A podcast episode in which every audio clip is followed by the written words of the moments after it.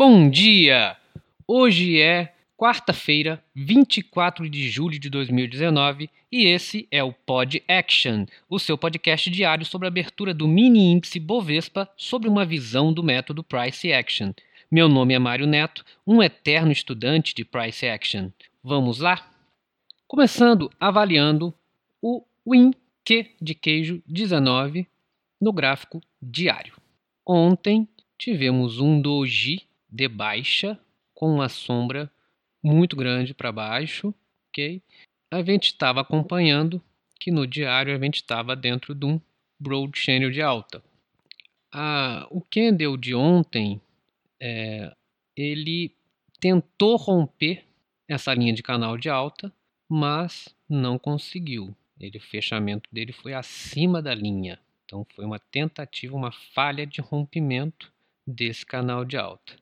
A gente olhando um pouco mais de perto, a gente observa que nós estamos um, dois, três, seis, a seis barras. Essas seis barras, apesar de ter algumas barras bem, as duas barras do dia 18 e 19 serem bem expressivas e contrárias, quase uma two-bar reversal, é, nós tivemos esses preços, se vocês observarem o range do 104 320 e o 104 e 500 desde o dia desde o dia 12 de julho, desde o dia 7 de julho, na verdade, que uma, duas, três, quatro, cinco, seis, sete, oito, nove, dez, onze, onze barras tá, passaram por esse range de preço.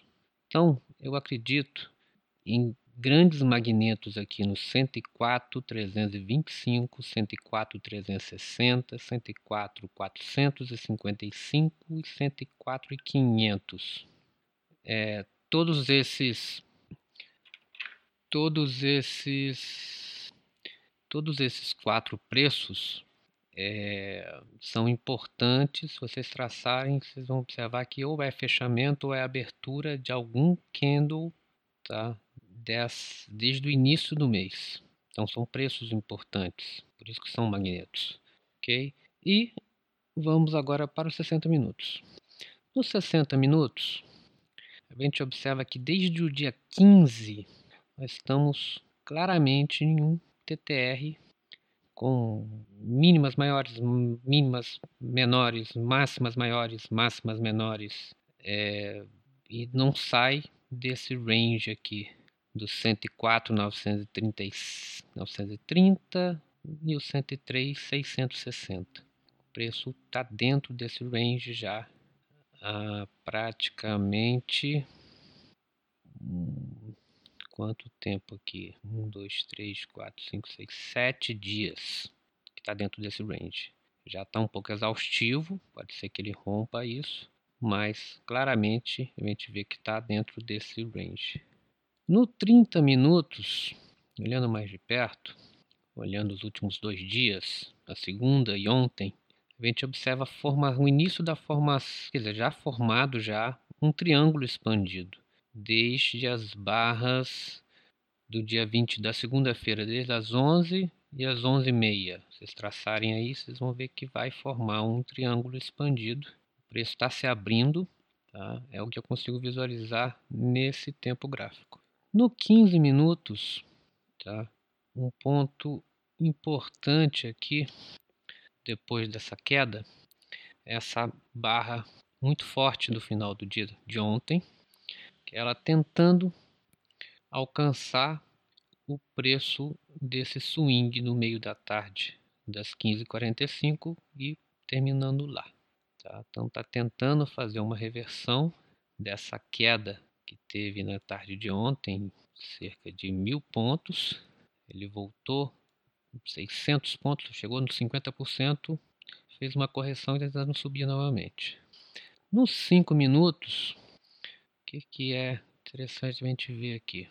Na tarde de ontem, na, ontem na, às 14h40, a gente tem uma barra muito forte de compra que deixou um gap de compra aqui entre o 104,035 e o 103,930. Então, hoje, é, pode ser que antes dele tentar buscar lá o topo do triângulo expandido, pode ser que ele venha fechar esse gap. Então, são pontos para entrada ou realização, bem importantes. A gente percebe aqui que no final do dia, as últimas três barras foi um tight channel, cerca de 400 pontos nas últimas três barras do dia. E nós estamos a quase 700 pontos da, da linha do triângulo expandido.